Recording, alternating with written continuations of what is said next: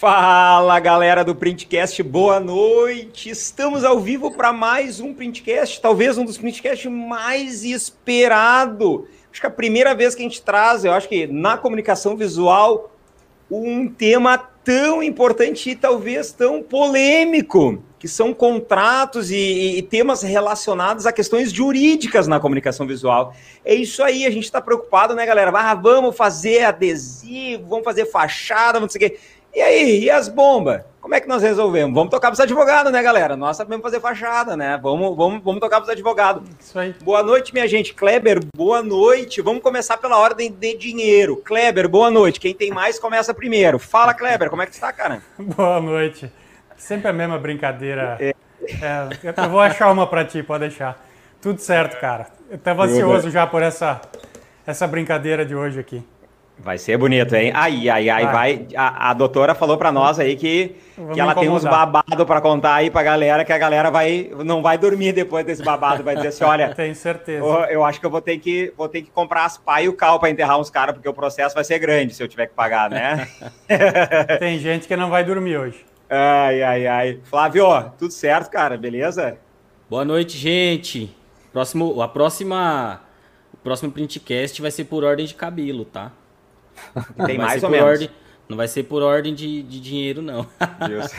Boa noite, galera. Bem-vindo aí. A galera tá em peso aí já. É, eu, meu, te falar assim, ó. Se for, se for uh, pela, pela pandemia, né, cara? Ninguém tá conseguindo cortar o cabelo, né? Só tu que não tem problema, né, Flávio? O meu ah, cabelo não, tá gigante, eu não consigo cortar, velho. tu tá de boa, né, cara? Não, eu resolvo tudo aqui mesmo. Tranquilo. e aí, Tsuji? Beleza, cara? E aí, galera? Tá mais calmo hoje?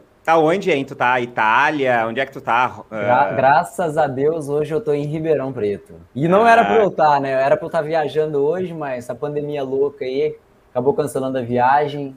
Mas graças a Deus tô em Ribeirão, tô mais tranquilo. Hoje não tô no hotel, então vocês vão conseguir me escutar melhor. Eu tô escutando vocês hoje. Ah!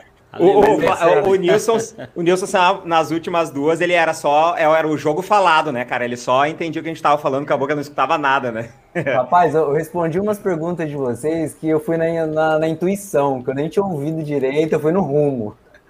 Ah, Mas é isso aí, pessoal. Boa noite. Obrigado mais, vez por estar, mais uma vez por estar aqui, né? E vamos fazer esse printcast hoje de conteúdo. Muita gente estava esperando, hein? Vamos lá. É, hoje, hoje o negócio é danado. Até tô postando os grupos aí pra galera entrar, porque eu acho que a galera esquece de, de vir, né? Sim. Porque hoje eu vou te dizer assim, ó, vou falar para vocês, viu, galera? A quantidade de problema que pode ter se tu não tiver um jurídico bem montado.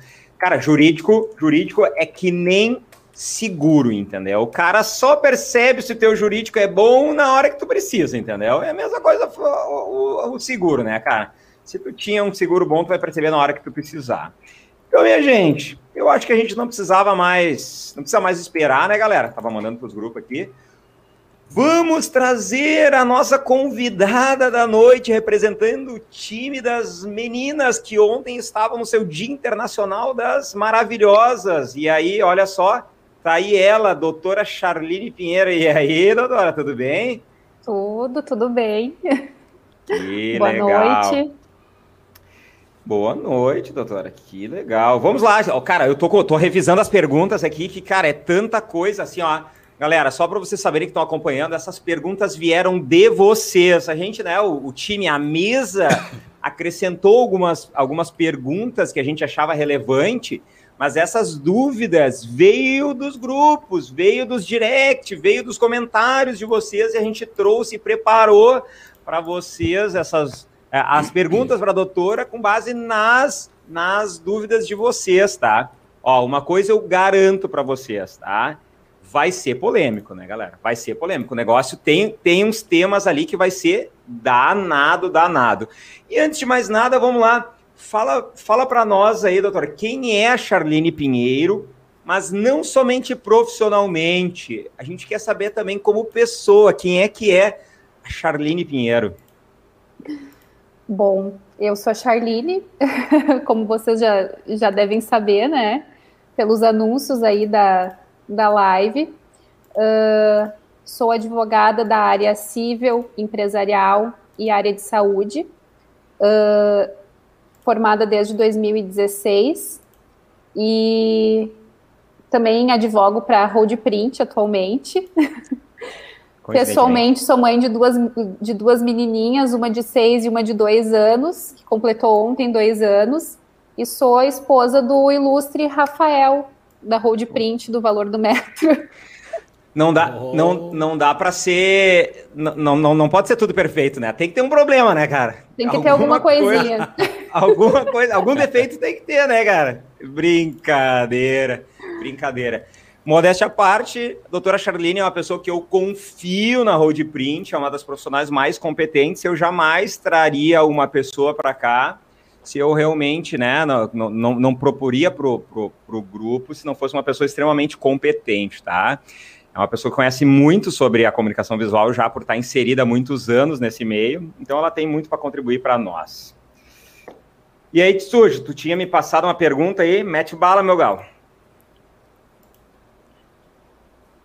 Ih, cadê a pergunta? Ah, tá no mudo. Ô, Tsushi, tu tá no mudo, cara. Estão me ouvindo? Estão me ouvindo? Sim, estamos sim. Liberado. Então vamos lá, ô, ô Charlene, me conta aí, como que você foi parar nesse mundo aí da comunicação visual? Conta aí pra gente. Então, uh, enquanto eu ainda estava na faculdade, uh, o Rafael estava precisando muito de uma pessoa na, na área do financeiro da Road Print. E eu já tinha uma experiência na área, já tinha trabalhado em outras empresas, uh, não, não na área específica da Road Print, né? Mas já tinha trabalhado na área, tinha conhecimento, já tinha trabalhado também com departamento pessoal. A gente acabou unindo o útil ao agradável. Na época estava difícil dele encontrar alguém, né, para assumir o cargo e eu assumi a bronca. Então, uh, comecei, uh, comecei a conhecer o ramo da comunicação visual quando me inseri na Road Print, né? Uh, depois, em 2016, quando eu, quando eu me formei, nós encontramos uma pessoa maravilhosa que pudesse me substituir no financeiro, né? Inclusive, alguns clientes que provavelmente estão acompanhando aí já me conhecem da época que eu que eu trocava um e-mail ou fazia alguma ligação de vez em quando, né? Então, em 2016 eu me formei e conseguimos alguém, uma pessoa maravilhosa para me substituir, que é a Marion, né? E eu toquei o meu caminho e abri o meu escritório, né?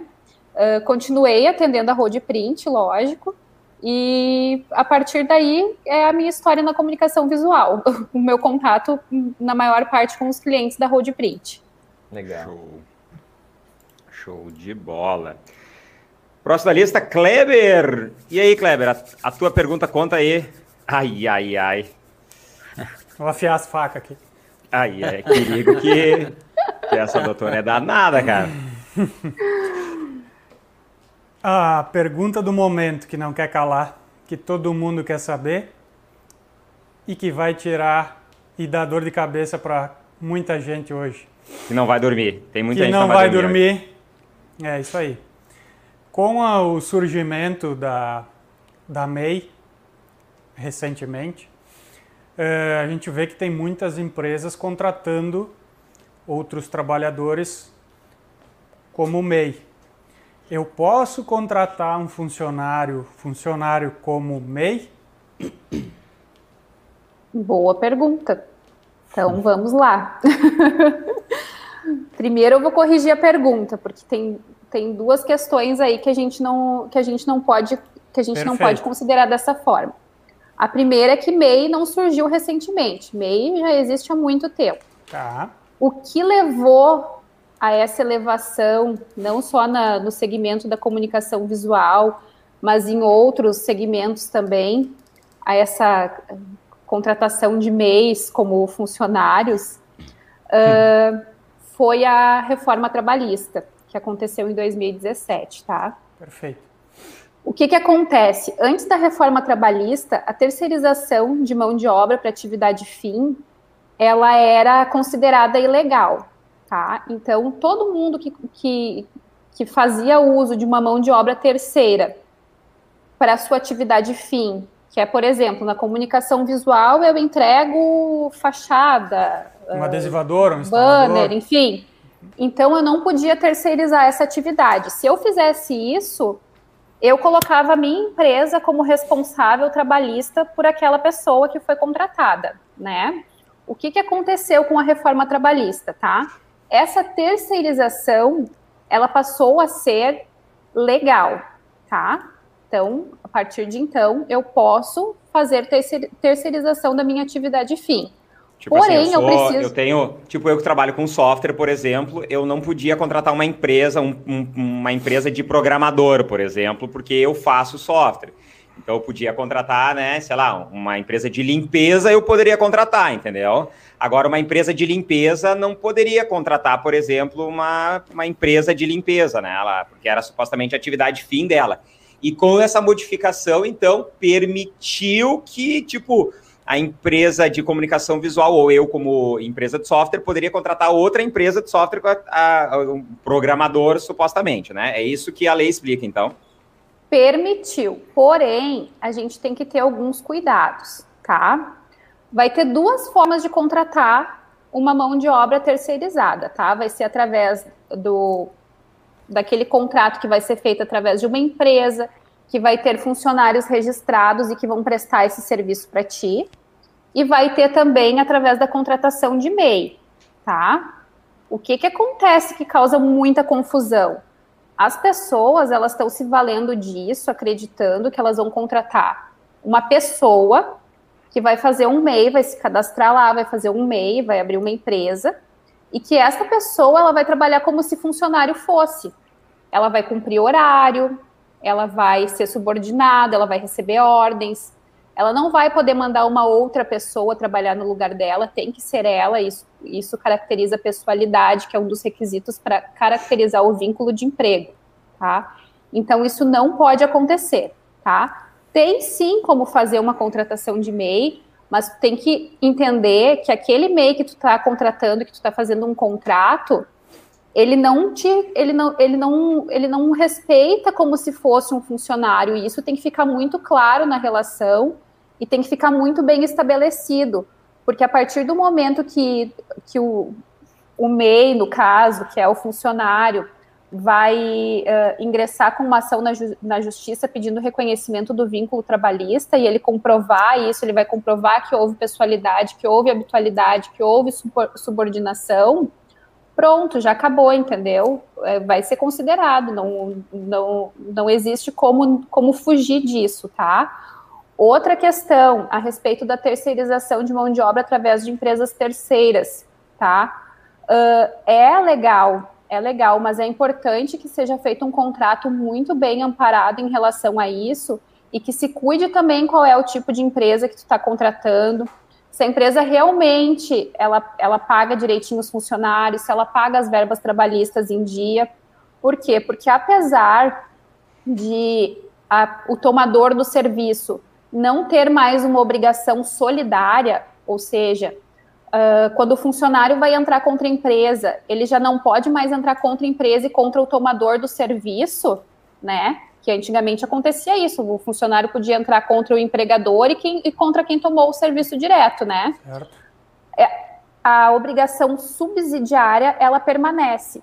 Então, se o funcionário entrar na justiça contra aquela empresa que ele trabalhava e a empresa, e a empresa não tiver recursos para pagar, tá? Depois, lá do final do processo, depois de feita a execução, não localizar, não localizar bens, não localizar patrimônio, ele pode sim pedir o ingresso da, da empresa tomadora de serviço como, como obrigação subsidiária, tá? Então tem que tomar muito cuidado com isso.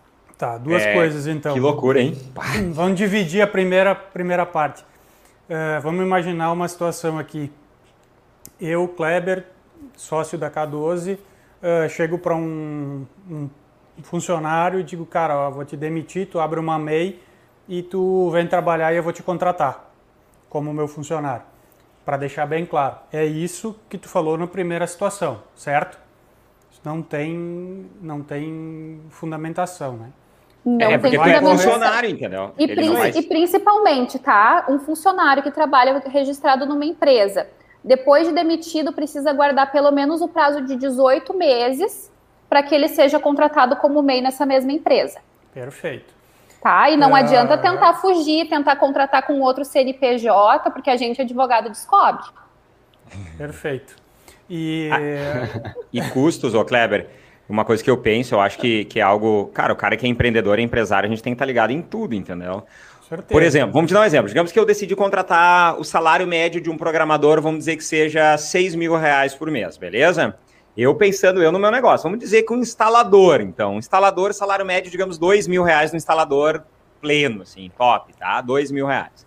Aí, claro, tu sabe que tu tem cargos lá, tem tem alimentação, tem um monte de coisa. E aí tu faz um acerto, funcionário, ó, situação é seguinte, eu vou te contratar como MEI, beleza? Porque, cara, olha só, tu não vai pagar para aquele imposto, aquele negócio, e olha só, em vez de te pagar 2 mil e ia te sobrar uns 1.800, eu vou te pagar 3, ou eu vou te pagar 2.500, tá? Daí eu te deposito certinho todo mês ali, e a gente tem um contratinho de MEI, mas tudo certo, a gente trabalha junto aí e tal, eu te mando fazer as coisas, tu vem todo dia das 8 e tal, beleza? O que que acontece? Se esse cara te botar na justiça, ele vai ganhar, porque ele vai provar que ele era teu funcionário, ele não era um prestador de serviço, e o valor que vai entrar como base de referência não é os dois mil que era a referência dele, vai ser o quanto que tu pagava mais para ele de dois e meio, entendeu? E aí tudo tu vai ter que gerar depois. Décimo terceiro, férias, daí tudo em dobro, né? Porque lembra? Se tu não pagar férias ou décimo terceiro em dia, dobra o valor. Então na justiça, meu, aquele cara que ganha dois pau e meio, ele trabalhou contigo três anos, meu, prepara a conta aí, 80, daqui a pouco mil vai pagar o cara, entendeu? Tipo assim, é bem assim mesmo, entendeu? E aí a pergunta que vem, eu como empresário, Charlene, não atropelando as tuas, tuas questões, eu, como empresário, Kleber, a minha visão como empresário, tu acha que eu vou correr esse risco de pegar um juiz lá que vai ter uma visão totalmente pró-empregado, daqui a pouco não, que eu amo meus funcionários, assim, eu faço tudo por eles, entendeu? Mas eu digo assim, que vai correr o risco de eu pegar, eu vou ficar refém da decisão do colaborador de me processar ou não, do MEI me processar e, e criar um passivo trabalhista de, no meu caso ali, 200 mil reais, negativo, entendeu? Eu não corro esse risco, entendeu? É, tomara, tomara, que não tenha colaborador meia aí assistindo, hein? Se tomara é, que não, se os caras já vão. Os escritórios vai estar tá já cheio. Tá aqui. Qual o telefone da doutora mesmo? É só empresa ou tem funcionário também? MEI também. Os empresários já estão fechando a live. Não, gente, não assiste não. O cara foi lá e abriu. O cara foi lá e abriu para a empresa inteira, tudo MEI, né? Botou o telão Nossa, lá, todo mundo olhando. Nossa, assim, já pensou? Junto, o empresário vai desligar a TV assim, ó. Desligar a TV. Caiu a energia, gente. Juntou. Caiu a energia, desliga de juntor. ah, que droga, Bacana, né? Bacana, bacana. Depois a gente é... retoma esse assunto, que eu tenho uma pergunta também, totalmente, né, fora do que a gente está falando aí de contratação e tal. Entrando na parte de contratos mesmo, né? Meus alunos me perguntam muito, porque a galera faz projeto e os clientes pegam e faz com outro. Né? Na verdade, nem tanto mais depois que entrou o 3D na vida deles, o cliente fecha com eles, tá, gente? Mas pode acontecer. E aí eu queria perguntar para a doutora aí se eles podem estar fazendo um contrato, né, é, falando que o cliente não pode executar aquela proposta com outra empresa. É possível isso? Pode, com certeza. Inclusive, eu, eu preparei um modelinho do não é exatamente um contrato até porque essa relação essa relação do da venda ela precisa ser um pouco rápida e eficiente né? Então enquanto ainda tu, tu tá naquela negociação prévia com o teu cliente que tu tá prestes a, a encaminhar um orçamento não vai ficar preenchendo um monte de dados pedindo um monte de informações né?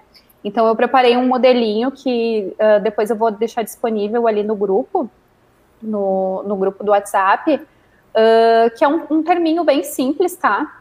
Para que a, a, pessoa que vai receber o, o projeto ali com o orçamento, uh, que ela assine se responsabilizando pelo não uso desse material, a não ser na negociação uh, existente entre, com a empresa, né?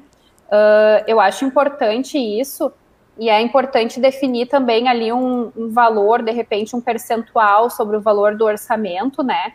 Uh, porque isso já não vou dizer que isso vai inibir totalmente da pessoa fazer isso, né? Porque gente desonesta sempre tem, né? Mesmo sabendo, Sim. vai acabar fazendo. Mas isso pelo menos coloca e deixa claro para a pessoa que aquilo que ela está fazendo é ilegal. Se 100% vai resolver, talvez não.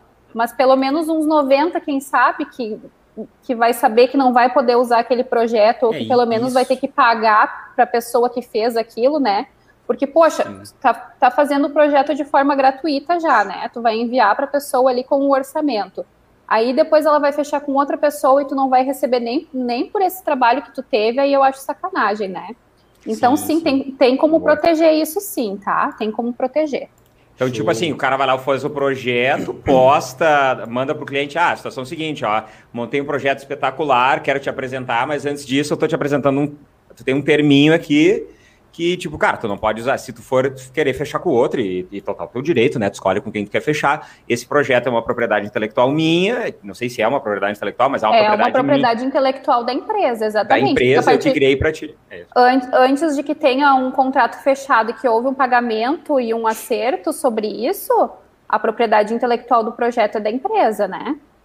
Sim, Show. sim. Temos uma pergunta ali, galera. A gente tem que aproveitar que o pessoal vai botando pergunta. A hora dessa doutora é cara, a gente está pagando em euros. Então vamos aproveitar aqui, ó, tem uma pergunta. Uma MEI pode ter mais que um, traba um trabalhador, deve ser, ou só uma pessoa? O nome MEI, ele significa microempreendedor individual. Então, ele, o microempreendedor individual é uma pessoa só, tá? E ele não vai ser um trabalhador, tá? Tenham muito cuidado em relação a isso, tá? Um MEI é uma empresa que fornece serviços para vocês. Ele não vai ser um trabalhador, ele não vai ser um empregado da empresa. Isso tem que ficar muito claro, muito bem estabelecido. Show. Olha só, outra pergunta da Ink Plus aqui. Se cobrar pelo projeto, o cliente pode fazer com quem quiser? Olha, eu acredito que se, se ele vai estar tá te ressarcindo pelo valor do projeto, sim, porque a partir do momento que ele pagou por ele, o projeto é dele, né? É, ele está te comprando o, a, o negócio, né? Tipo, ele está adquirindo cara... a propriedade daquele projeto. Então, se ele está pagando por isso, ele vai poder fazer com outra pessoa, sim. E se ele está pagando também, eu acho interessante é, é, vocês deixar claro, conversar com o seu cliente se ele autoriza, porque se ele está pagando, você está cedendo o projeto para ele, se ele autoriza você divulgar esse projeto no seu portfólio também, né? Porque aí, aí o cenário inverte, né? Então agora você tem que ver se você pode estar divulgando esse projeto no seu portfólio. Top. Galera, olha só. Ô, doutor, eu tenho uma pergunta. Eu, eu sou um cara que gosta das perguntas polêmicas aqui. Tipo, cara, porque eu vejo na prática a dor dos caras, entendeu? Eu vou te dizer, cara, eu, eu já lidei com tanto empresário de comunicação visual, eu escuto toda hora o cara me falando as dores dele, o problema, isso, as dificuldades, eu ah, não faço isso porque não dá, porque acontece esse problema, acontece isso. E eu, às vezes, eu falo as coisas e, tipo assim, o cara, por uma falta de conhecimento, assim, ele, puxa vida, nunca tinha pensado. E eu vou falar de uma das maiores dores na comunicação visual, que são vendedores. Vendedores, tá? O empresário do segmento gráfico comunicação visual ele tem muita característica de contratar aquilo que eu chamo de vendedor dinossauro, entendeu? Que é aquele cara que tem 30 anos de mercado, carteira formada, que não sei o que, entendeu? Nada contra, tem cara, temos uns vendedores maravilhosos que têm anos de experiência e é um bom profissional em toda a sua carreira, entendeu? Mas normalmente esse cara, o cara que é um baita de um vendedor, eu tenho a característica, ele fica na empresa, ele jamais vai procurar outra empresa. Às vezes ele vira até sócio da empresa, porque o cara é muito bom. Agora aquele cara que tem carteira e vai picando, eu digo que é o dinossaurão, entendeu? As características. E aí vem a pergunta. Eu bato muito na tecla que tu tem que formar o vendedor, entendeu? Tu tem que formar, tu tem que desenvolver o cara. Ele não sabe nem o que, que é uma lona. Para ele, lona é aquele negócio que vai nas piscinas, aquela de mil litros que ele bota na casa dele lá, entendeu? Ele não sabe o que é impressão digital. Daí tu vai treinar o cara inteiro do zero, leva em cliente, dá treinamento técnico, paga curso do Flávio, do Tissuja, ele sabe o que é ACM, sabe, sabe tudo. Aí tu forma o cara, ele começa a desenvolver uma carteira de clientes, e aí o que, que ele faz? Vai lá e o concorrente faz uma proposta para ele e ele vai lá trabalhar com o concorrente, entendeu? Ou o que eu considero dez vezes pior do que ele ir para o concorrente, ele vai lá e abre uma empresa para ele mesmo. E aí, doutora, o que, que eu posso fazer para tentar mitigar, minimizar esse problema? Tem algum contrato que eu posso dizer assim, meu, tu é meu escravo pro resto da vida? O que, que eu posso fazer, entendeu? Tem alguma solução? Jamais vai poder escravizar um funcionário para o resto da vida, imagina. Não, mas só por uns 50 anos, não pode? por 50 anos, acredito que também não. mas então, uh, isso acontece muito e isso acontece não só no segmento da comunicação visual, isso é um problema recorrente que a maioria das empresas enfrenta, né? Uh, o que que acontece? Tem como a gente mitigar o problema, tá? Uh, tem como fazer uma cláusula de não concorrência com o funcionário, tá? Claro que essa cláusula vocês não vão fazer com qualquer funcionário da empresa, né? Uh, Para cargos específicos, como vendedor, que tem, um, que tem acesso a, a informações importantes e confidenciais da empresa, né? Como a carteira de clientes. Uh, então, sim, tem como fazer uma, uma cláusula de não concorrência com esse funcionário, mas para que essa cláusula tenha validade, tem alguns requisitos, tá? Esses requisitos, eles, uh, eles indicam que a gente não pode interferir no livre trabalho de um funcionário. Então, o funcionário, a vida dele é trabalhar com venda, de, venda na área de comunicação visual. A gente não pode impedir que ele saia da empresa e depois ele não tenha como trabalhar porque ele não vai conseguir um emprego uh, em outra empresa, porque a vida dele é trabalhar com venda de comunicação visual, né? Então a gente precisa respeitar alguns requisitos para que isso aconteça. Nessa cláusula de não concorrência, a gente precisa indicar por quanto tempo isso vai durar. E esse prazo não pode ser muito longo, tá? Ele não, não pode ser 10 anos, não tem uma indicação precisa de quanto tempo, tá? mas não pode ser um tempo absurdo que cause uma nulidade ou uma invalidade da cláusula. Então, eu sempre indico para os meus clientes que faça essa cláusula de um ou dois anos no máximo, tá? Então é tipo Outra tipo assim, tipo, hum. tipo, tipo, assim, eu vou lá, eu coloco no contrato de trabalho do cara lá, boto a cláusula dizendo o seguinte: ah, a situação é o seguinte, uh, tu vai ser meu vendedor, tu vai ter acesso a toda a minha carteira de cliente, tu vai saber minha estratégia, a margem que eu pratico, meus produtos, meu diferencial, tudo ele vai, vai saber ali. Mas por um ano, ou digamos dois anos, é, tu não vai poder vender ne para nenhum cliente que tu atendia aqui. Isso posso? Exatamente, nesse ponto que eu, que eu queria chegar, tá? Outra coisa, a gente não vai poder, principalmente por quê? Porque a, a jurisprudência, isso não está determinado em lei, tá, gente? Não, não diz em nenhum lugar mas é uma análise que a gente faz meio que da jurisprudência. E, e aí o que, que acontece? Uh, lá, na maioria dos casos em que foi anulada uma cláusula de não concorrência, foi principalmente porque não houve uma compensação financeira para aquele funcionário desse período em que ele não pôde concorrer contra a empresa, tá? Então, durante dois anos, por exemplo, ele não pôde concorrer pela empresa, com a empresa tá? Então, o que, que eu indico para os meus clientes e que eu sempre digo, é sempre de certeza que vai dar certo depois lá na frente, que não vai, ser, não vai conseguir ser anulado, tá? Depende muito de cada juiz, porque como isso é uma coisa que não está decidido, não está ali na, nas linhas por A mais B, é uma questão de cada lugar, de cada jurisprudência, de como é que funciona cada caso, da análise de cada caso concreto, tá? Então, o que, que eu sempre digo? Caso em que o vendedor é um vendedor, apenas tu impede ele que ele atenda na concorrência os clientes que ele teve acesso durante o contrato de trabalho.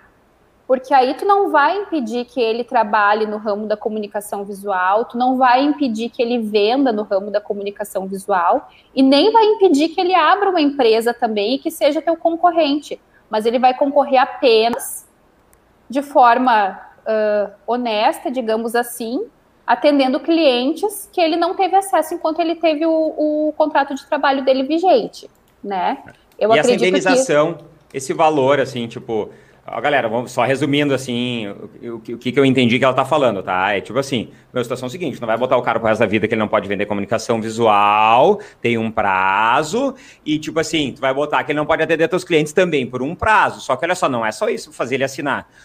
Tipo assim, tu vai ter que meio que pagar uma indenização para ele já antes para dizer assim, ó, oh, meu, não pode, eu tô te pagando inclusive isso porque eu não quero que tu concorra com isso. Tá? Nesse Mas... caso, Rafael, que eu tô dando, nesse caso que eu tô dando e que eu tô uh, privando ele apenas de atender os clientes da empresa, isso é uma forma de talvez conseguir validar essa cláusula sem que haja essa compensação financeira, tá? Ah, tá bom. Agora, se tu quiseres que ele não concorra contigo de forma nenhuma, não quero que atenda os meus clientes, não quero que atenda outros clientes do ramo da comunicação visual, não quero que ele abra uma empresa no ramo da, da comunicação visual, eu vou ter que pagar uma contribuição financeira para ele por esse período. Então, pelo. E quanto pelo... que é, assim, tipo, 10% Isso... do salário, 20%? O que, que é algo que dê segurança jurídica para a galera, entendeu? É, o que, o que eu considero que dá segurança jurídica é o equivalente a pelo menos de 50% a 75% do salário que a pessoa ganhava enquanto, tá, enquanto trabalhava na empresa. Por mês? Por mês. Tipo assim, o cara, o vendedor ganha 4 mil por mês, eu vou ter que pagar uns 3 mil a mais para ele por mês para isso? Exatamente. Aí é o risco do empreendedor. Será que vale a pena o faturamento que ele traz para ti? Mas daí eu posso fazer diferente, né? Eu não posso. Aí o cara, como como empresário, por exemplo, assim, ah, eu, em média ele ia ganhar uns 4 mil de comissão, então eu faço ele ganhar só uns 2 mil de comissão e coloco para ele que mil, mil, e pouco, 2 mil é de compensação. Eu poderia fazer? Poderia, isso. Olha, aí, olha, ó, galera, isso... olha as viagens jurídicas do, do, empresário, entendeu? Isso tudo, isso tudo tem que ser pensado daí no momento em que tu está contratando o vendedor, né? Tu já tem que pensar a longo prazo em como é que vai, vai funcionar essa situação. E Entendeu? também cada um. Incrível isso, ó. E isso é também é cada um, cada um sabe onde, onde o calo aperta, né? Cada um sabe se é uma situação em que é necessário fazer isso, se é uma, se é uma situação em que não é necessário, que tu sabe que a pessoa, mesmo, mesmo estando no mercado como teu concorrente, ela não vai te atingir diretamente, né? É uma questão bem subjetiva. É. Não, mas olha só, galera, o que, que eu faria, tá? Eu, cara, eu sou empresário, gente, eu corro risco todo dia, toda hora, entendeu? Eu contrataria o vendedor. O vendedor é baita profissional, tá? Eu acho que ele é fundamental na história de uma empresa. O que, que eu faria? Eu acertaria um valor e eu crio uma meta de ganho para ele. Cara, eu quero que o cara ganhe 5 mil reais por mês, entendeu? E eu vou organizar juridicamente que o ganho dele é um valor, por exemplo, de 3 mil e mais 2 mil é de compensação. E eu faço isso por meio de percentual, uma tabelinha.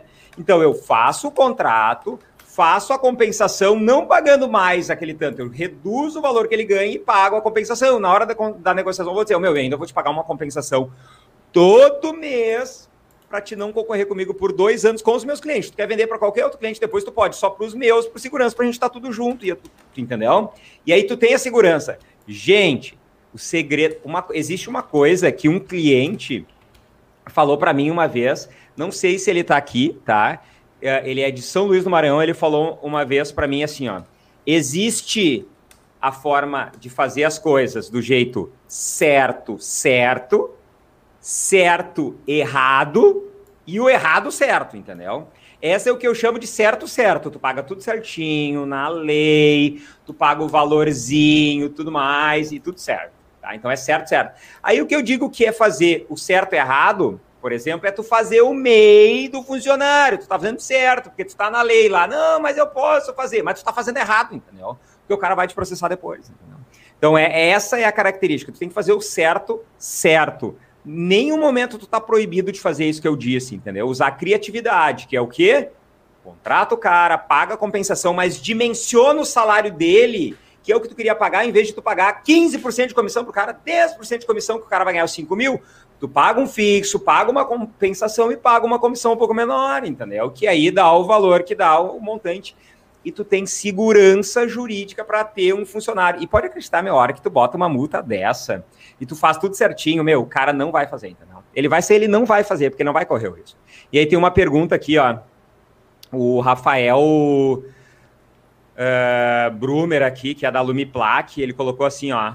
Como controlar se o ex-vendedor está atendendo ou não o cliente durante a vigência dessa cláusula. Dá para botar uma cláusula lá dizendo que tu vai ter que instalar um GPS e uma câmera na cabeça dele, não?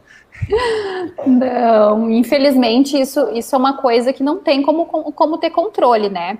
Mas assim, por si só, essa cláusula de não concorrência, muitas vezes, ela já inibe que o, que o funcionário pratique a concorrência desleal, né? É, ele já ciente daquilo ali, ciente de que ele pode ter que indenizar o ex-empregador, já inibe. É, quando a gente fala nesses contratos, nessas cláusulas que a gente coloca, assim, muitas vezes não é nem com o objetivo de conseguir executar isso, mas de conseguir minimizar o, a, a perda futura, né? Show, show. Nós tínhamos uma pergunta aqui do Tsuji. O Tsuji caiu, tá, galera?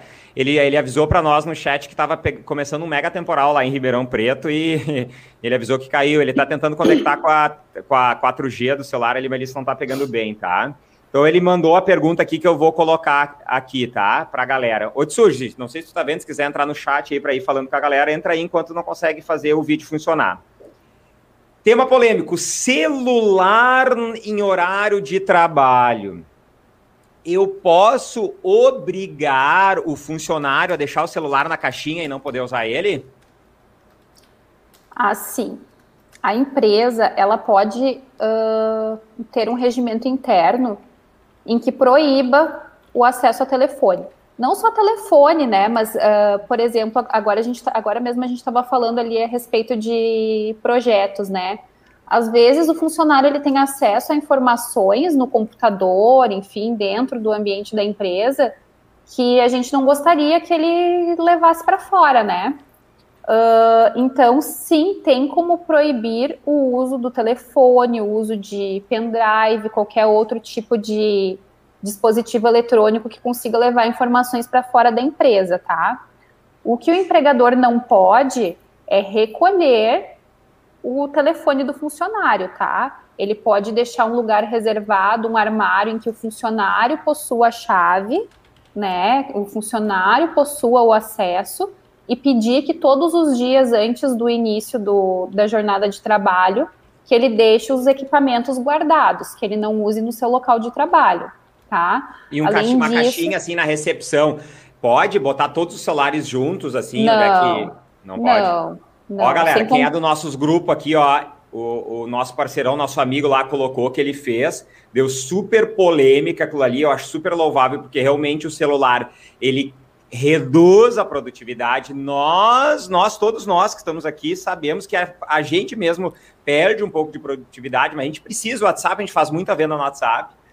Mas ele criou a caixinha e mostrou um vídeo dos, dos funcionários colocando lá. Tipo assim, o funcionário chega na recepção do lado da guria, da recepção do financeiro, tem que largar o celular na caixinha, assim, tá? Todos os funcionários que ele colocou. Não pode, porque o que, que vai acontecer se ele colocar? O que, que pode acontecer para ele juridicamente, financeiramente? Indenização, né? Sem contar que isso é apropriação de, de bens de terceiros. A gente não pode se apropriar de bens das outras pessoas, né? O, ele pode, ele pode sim exigir que o funcionário não tenha acesso a isso durante a, a, jornada de trabalho, mas ele não pode, sem contar que é humilhante, né? É meio, meio degradante a pessoa ter que chegar dano. e e esse dano é em quanto? Varia de que 500 reais a mil reais, 10 mil a 20 mil? Quanto que é normalmente um dano, pode ah, ser um dano desse? Eu não... Na justiça. Eu não... Eu não, eu não tá caindo a internet aqui. Tá oscilando então, a internet um pouquinho, mas tá, estamos é, chovendo. Tá, melhorou agora. Uh, eu não, não me lembro exatamente como é que está funcionando a questão do dano moral na, na Justiça do Trabalho agora com a reforma trabalhista. Mas, se eu não me engano, foi fixada agora uh, com base no salário da pessoa, tá? Não, não me atrevo a dizer aqui quanto é a indenização, até quantos salários da pessoa, mas é mais ou menos isso, é baseado no salário do funcionário. Mas tipo um tá? salário tá? daí, cinco salários, dez salários, olha, hum. essa aí é pergunta tudo no ar aí, e tipo assim, ela, isso é uma questão boa do jurídico, né? O cara vai pesquisar e vai ver, entendeu? Até por tribunal, às vezes um tribunal tá julgando de um jeito, outro tribunal de outro estado está tá, tá julgando de outro jeito, né? Então varia bastante. Mas só para entender, assim, tipo, ah, o cara ganha dois mil reais por mês, o dano dele vai ser tipo cinco mil reais, por exemplo? É, não, não, vou, não vou me arriscar a falar aqui, tá, Rafael? Melhor tá. que vocês. Melhor, melhor depois, se alguém que tiver essa dúvida mais precisa ali no grupo, eu, eu respondo direitinho, eu dou uma olhada ali na legislação, porque eu não me lembro de cabeça agora, mas é com base no salário do funcionário, tá? Não sei se são 10 salários, se são 5 salários, mas é mais ou menos isso, é baseado no salário do funcionário. Ah, show. Olha só, galera, ela tá falando do grupo, grupo, grupo. Que grupo é esse que ela tá falando? É uma surpresa para vocês no final. A gente só vai liberar esse link no final, tá? Nós aqui da mesa do Printcast pedimos se a doutora se colocasse à disposição em criar um grupo no WhatsApp para a galera tirar dúvidas e compartilhar questões relacionadas ao jurídico da comunicação visual. E ao final da live, nós vamos disponibilizar um link para quem quiser entrar nesse grupo só de questões jurídicas da comunicação visual. E lá no grupo ela vai entregar os modelinhos. Tu quer, posso falar aqui que é os modelinhos já, doutora? Pode, uhum, pode falar. É, vai ter o termo ali do projeto para o cara não usar, vai ter contrato que tu pode fazer com o teu cliente. Me refresca o que mais tem, doutora? Contrato com o cliente de, de prestação de serviço, uh, contrato de MEI, contrato, contrato de... de MEI. Ah, dá para fazer contrato de MEI, então. Pode, pode fazer. Com funcionário. Pode, pode fazer. Tu só não pode, não, só não pode usar MEI e funcionário na mesma frase. Ah, então tá. Beleza. E aí, Tsushi, tudo certo aí, cara? Nossa, galera, deu um, começou um temporal feio aqui. Caiu tudo aqui, a, a energia, a internet. Desculpa aí, mas já, já, já retomei. Está feio aqui em Ribeirão. Ô, ô Tsuji, eu fiz a tua pergunta que tinha deixado ali, que era do celular no horário de ah, trabalho, ah, beleza. tá? Beleza? Perdi, depois eu assisto. é, tá. Beleza. Eu acho que é o nosso, nosso mega ultra empresário aí da CV, Kleber da K12. Mete bala, meu amigo. Doutora, fiz o curso lá com o Flávio, fiz a, o projeto da fachada, executei Fiz o curso com o Nilson, montei a, a fachada para o cliente, instalei lá bonitinho. Qual o prazo mínimo que eu preciso dar de garantia para esse trabalho? Ou para qualquer outro trabalho? Pois então. Uh, vocês na comunicação visual têm uh, produtos diferentes. Uh, tem fachada em ACM, que tem uma, uma durabilidade tem lona que tem outra durabilidade, tem banner que tem outra durabilidade, tem projetos que envolvem uma obra, precisamente, né, que a gente, a gente pode chamar de obra, por exemplo, na, na outra, no podcast da semana passada, vocês mostraram ali um muro de ACM, né? Foi isso? Uhum, isso, lá em Madrid, na Espanha. É, Uh, então, o que, que acontece? Não tem como eu. O prazo mínimo que eu vou dizer para vocês é aquele prazo de 90 dias para bens duráveis, tá? Uh, mas tem que analisar cada caso e verificar cada coisa e meio que seguir, a, seguir as normas de cada coisa que vocês estão fazendo, né? Uh, não tem como, como dizer qual é o prazo de garantia com base na legislação, tem que ver o que é aplicado para o caso, o que é aplicado para a norma. Uh, prazo de obra é cinco anos, tá? Então, um muro vai ter que ter um prazo de pelo menos cinco anos. Agora, uma fachada tem que ver o que, que é a duração do bem, daquele bem específico, e aí isso é uma coisa que eu acredito que vai muito uh, do acordo do, do, que a empresa quer oferecer para o cliente, né? Sim. Tá, então... Ô, Charlinho, só complementando. Mas a fachada, por estar na, na parte externa ali da obra do cliente, não é independente de qual tipo de fachada, o cliente não pode entrar alegando que faz parte de uma, de uma obra civil, de uma construção? Eu acredito que não, tá? Uh, porque, por exemplo, tu não vai, uh, não vai colocar que a durabilidade de uma fachada que foi feita num adesivo vai ser a mesma que a durabilidade de uma fachada que foi feita em ACM. Eu acho que pode ter questões relacionadas ao memorial descritivo, viu, Nilson? Eu acho que é aquilo que vai para o ABITS, essas coisas assim, a fachada normalmente não vai estar. Tá. Agora, por exemplo, se tu for fazer, sei lá, uma edificação, onde é que tu bota uma parte de de vidro, outra parte tu coloca em um ACM, sei lá, um quinar ali, 4 milímetros, que seja eu acho que nesse caso ele já incorpora, entendeu? Por é, exemplo. Isso daí eu acho que tem que ir mais a fundo, porque pelo, é. pelo conhecimento que eu tenho de fachada, principalmente de ACM, é, tudo que envolve fachada faz parte da construção. É uma questão já de engenharia. Eu concordo. Não, não, mas a fachada eu, sim. A fachada eu de concordo. prédio sim, eu acho que sim. Eu não, concordo. não só de um prédio, mas uma fachada de uma loja, faz parte da obra. Eu concordo com isso que tu tá falando em partes, tá? Porque, por exemplo, a minha fachada que eu tenho aqui no meu escritório, por exemplo, ela não é considerada uma obra, porque ela não precisa nem de, de fornecimento de ART, entendeu? Uh, é, uma, é uma coisa simples, foi colado um adesivo. Não é a mesma coisa, não envolve a estrutura de um prédio. É, mas, mas é, é, é, envolve, é, é, é engenheiro. Aí, agora aí dá, agora aí tu dá... tá metendo com dois engenheiros aqui, né, Nilson? Aí o tema é, é porque, discutível. Assim, que, é, porque assim, é um negócio que eu já, já, já tive discussões com alguns clientes sobre isso. Porque querendo ou não, se você faz uma fachada, por exemplo, eu tô falando de ACM porque é meu mundo, tá? Não tô falando do caso do adesivo. Porque a maioria das fachadas hoje, na verdade, na rua é ACM, a grande maioria.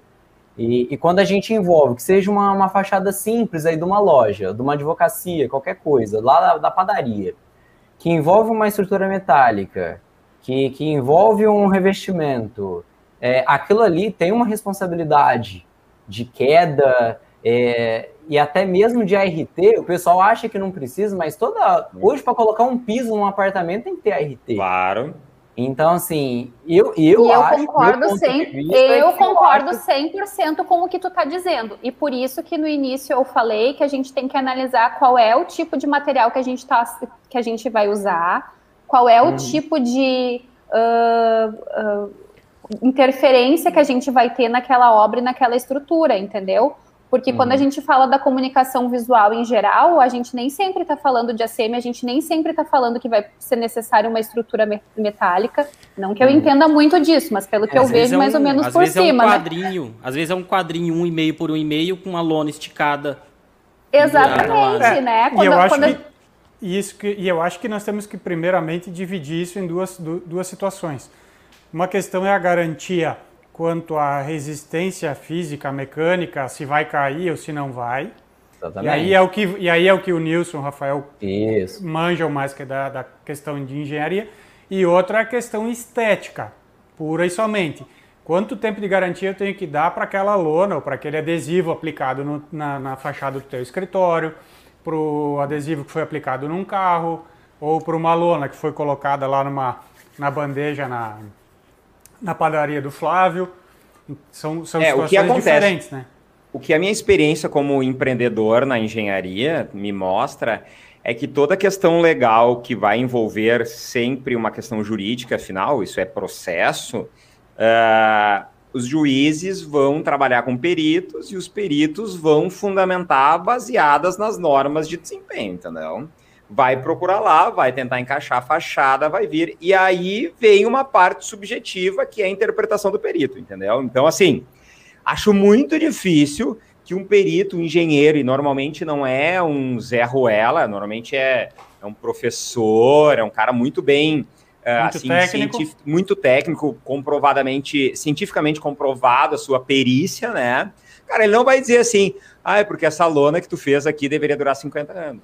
Tipo, ele não vai fazer isso. Então, uhum. eu, eu acho que não há é um que... grande problema relacionado. A minha, a minha maior demanda, que eu imagino dessa pergunta, é tipo assim: eu posso botar 20 dias só a durabilidade do adesivo? Não. não. não... É que o que eu imagino, e o que pelo hum, menos a gente tem não. praticado, o que a gente nota que o mercado pratica, é utilizar as garantias que os fornecedores dão uh, de praxe.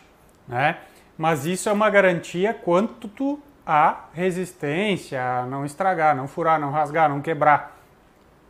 Diferente e a gente não pode confundir, e a gente não pode confundir também. O Tsuji estava falando ali a respeito ah, de acontecer de cair alguma coisa, machucar alguém, enfim, a gente não pode confundir a garantia com a responsabilidade civil, né? Também. É, eu, é, é aí que eu estava é entrando. Que ele, que ele, queria chegar. Porque é até rolou. Porque rolou hoje, hoje o que mais rola aí, que muita gente não fica sabendo, mas eu, como sou especialista nessa área de ACM, tudo que cai pelo Brasil, eu recebo. Entendeu? É, rolou. Tava, tinha um vídeo aí essa semana nos grupos. WhatsApp bomba, Notícia ruim sabe? corre rápido. É, porque assim, ó, hoje, hoje, infelizmente, tem muita irresponsabilidade nesse mercado. Muita, muita. Então, assim, cai marquise toda hora, cai marquise de mercado toda hora, e feito por empresas de comunicação. O que é coisa de, de que, fachadinha, que vocês é imaginam que, me, que é uma me, simples fachada, tá caindo para tudo que é lado. Me é corrija, tá Nilson. Entendeu? Ô, Nilson, quanto pesa em média a chapa de ACM? Metro quadrado, quilo? Aí depende, aí depende do ACM, de 5 tá, a 7 quilos, mais ou menos. Daí o que, que acontece? O cara estava acostumado a fazer uma bandeja de lona com metalon 2020, esticar uma lona e largar em cima de uma marquise velha lá, com quatro parafusos. Aí ele larga lá uma puta de uma estrutura e larga o ACM em cima, que botou três, quatro vezes o peso e não fez cálculo, não fez nada. É, e o problema não são nem grandes revestimentos, são simples. Ah, o que mais cai hoje na rua é marquise. Marquise pode ser uma marquisinha de dois metros na portinha lá da, da, da, da, da casa, que seja. O problema é que tem muito, tem muito momento, ah, tem muito vento, por mais que seja muito pequena, momento. o risco é alto. É. Não, então detalhe, é uma coisa que ninguém sabe. No momento, ninguém, né? É, no momento. é, ninguém sabe, tá? O metalon, cara, ele é um aço industrial, ele não é um aço estrutural, entendeu? Pessoal fica usando ele ali como aço estrutural, mas ele não é, ele é a qualidade dele para fins estrutural é péssima, entendeu? Então, tipo assim, é, é algo questionável também. É então, o que assim, o mercado usa, não é o ideal, mas é o que o mercado usa. Pô. É assim. Pois é. é, aí a gente tem que saber separar o que, que, é quando a gente fala em garantia e quando a gente fala em responsabilidade civil, uhum. tá? Uh, tu Ô, tem a responsabilidade. Aí, Entrou mais uma advogada no negócio de sujo. Conhece essa daí? Essa Adorando o tema de hoje, apoiando minha colega de profissão aqui, essa, essa, é, essa, é, de casa. Essa, é essa é, de casa. essa aí é a chefa da casa do Tissuje, hein? Esse, que beleza, esses, obrigado. Esses obrigado engenheiros casados com advogadas, né? Ah, cara, que engenheiro é muito inteligente, entendeu? O cara vai morrer sem nada se se separar, entendeu? Mas fora isso, o cara. É... Show, Alessandra. Alessandra, nossa querida cliente lá da Road, falou assim: só é fachada de ACM como construção se ela for a única barreira da parte interna e externa. E ela fala também: fachada de ACM pode ser considerada acessório, pois a fachada real é a construção civil. Faz sentido a colocação dela. É. Faz sentido. Legal. Pela, pela forma como ela colocou, ela deve ter algum embasamento. Ah, Alessandra, Alessandra é danada. Sabe, manja muito. Show, Não. Alessandra. Obrigado, hein? Olha só, ô, ô Flavião, mete, mete a tua pergunta aí. Isso, isso. Cara, na verdade eu vou fazer diferente. Eu vou passar essa pergunta para você e no lugar da pergunta, no meu tempo, eu quero deixar um conselho de algo que aconteceu comigo no passado e que tem muitos empreendedores aí que são mês e pode acontecer o mesmo com vocês. Então é só uma, um conselho, tá? É, eu tive problemas porque quando eu abri o MEI, isso tem acho que sete anos mais ou menos, foi naquele lance, ah, vou empreender e aí todo mundo, ah, faz o MEI, que não precisa de contabilidade, não precisa de nada, só para você ter uma garantia, se acontecer um acidente, se você para receber, entendeu? E aí eu fui lá, cadastrei e fiz. E todo mundo fala que você não precisa de conhecimento com nada de contabilidade, contador, não precisa de nada, né? Fiz o cadastrinho, ótimo, maravilha, perfeito. Cara, depois a gente teve que fazer aquele cadastramento biométrico da é, tempos depois. E o que acontece? Quando você só cadastra o MEI e não, não utiliza ele para nada, não, não faz a declaração de imposto de renda, de movimentação de nada, o que, que acontece? A pessoa consegue entrar no site da Receita, se ela tiver o número do seu título, ela entra lá e altera todos os seus dados. Tá? E o que aconteceu comigo foi exatamente isso. Né? Eu simplesmente, do nada, recebi uma ligação, é, de cobrança, Flávio, referente à, à nota fiscal tal, falei, que nota fiscal? É, então, que você comprou aqui 60 e tantas baterias de carro e tal. Falei, bateria de carro, mas Caramba. Caramba. Então, aí eu assustei, eu corri no computador, puxei lá, o endereço estava alterado, estava tudo alterado.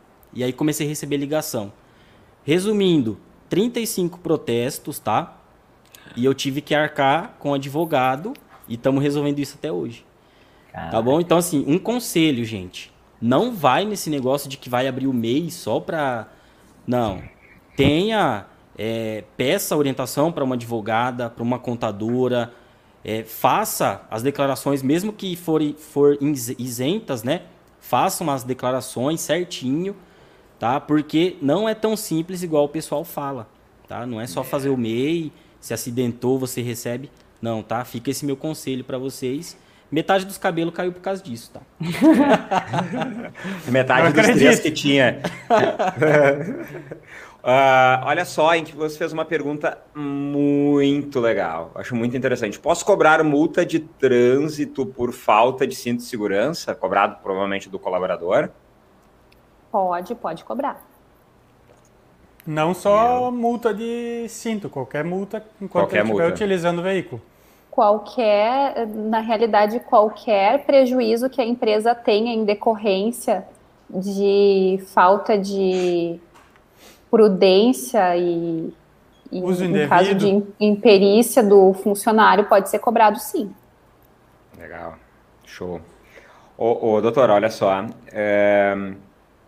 se eu fizer um contrato genérico, assim, é tipo aqueles contratos, não é contrato de adesão porque tu não tá, tipo, aderindo nada, não aqueles contratos de plano de celular, assim, mas se eu quiser fazer um modelinho de contrato, tá? Falando sobre a empresa, sobre os serviços e tudo mais e colocar, tipo assim, no contrato, dizer assim, as características da garantia de, do, do serviço, não sei o que, tá na proposta anexa, que, que o cara vai mandar lá, que é a proposta que vai via sistema, que o cara faz, sei lá, no Excel, no, em qualquer lugar que ele faz. Daí ele manda o contratinho padrão pro cara assinar, e o anexo é tipo o orçamento, e as características no, no, no, no orçamento ali.